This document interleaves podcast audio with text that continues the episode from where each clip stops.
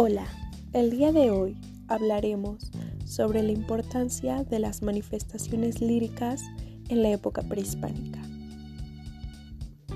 Para comenzar, empezaré hablando sobre los inicios de la historia de la literatura prehispánica. Antes de la llegada de los españoles, existía en el continente americano áreas pobladas por gran variedad de pueblos indígenas, muy civilizados y de culturas intermedias.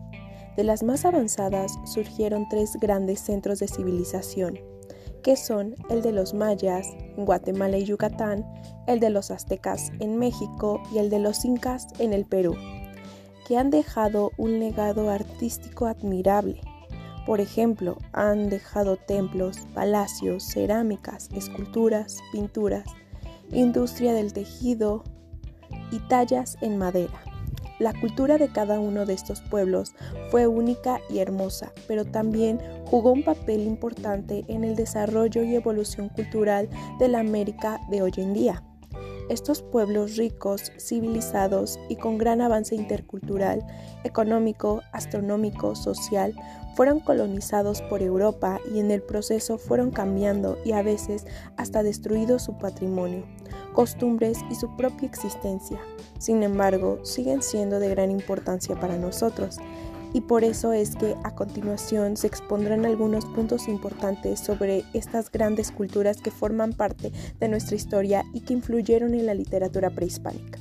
Aunque después se convirtió en un canto amoroso el Haili, similar al himno europeo, el Wawaki, canto dialoga, dialogado, el Yainu y el Aino, fusión de danza, música y poesía. El Kashua, baile alegre y festivo. El Ayataki fue un canto fúnebre. El Akakataki fue un canto ritual a los huacas y el Aimoraji, canto de súplica para obtener buenas cosechas. El Huanca no se tiene concepto exacto, pero se dice que es similar a la energía europea y Saurataki eh, fue una canción de burla o mofa. Entre, entre la literatura prehispánica encontramos igual la literatura, la literatura quechua.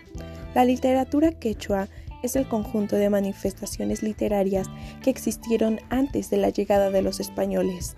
La producción literaria prehispánica está conformada por textos orales, registros, inscripciones y escritos elaborados por los integrantes de las culturas originarias de América y Sudamérica, previa la llegada de Cristóbal Colón a esta parte del mundo.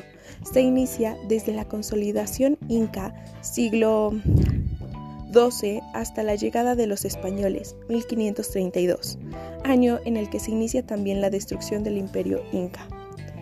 Entre los géneros literarios de la, de la literatura prehispánica también podemos encontrar el épico o el narrativo. También en el épico y el narrativo se pueden encontrar especies épicas o narrativas, por ejemplo los mitos y las leyendas. Otra parte muy importante son las manifestaciones literarias prehispánicas, pero ¿Cuáles son las manifestaciones literarias prehispánicas?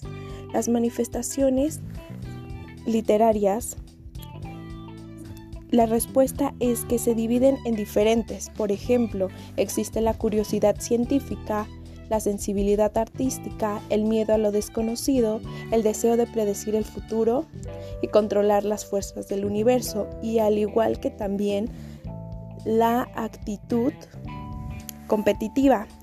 Ahora bien, mencionaremos algunos de las obras más importantes de la literatura prehispánica y sus autores. Eh, el primero es Popol Vuh, el autor fue anónimo y es de origen mayaquiche.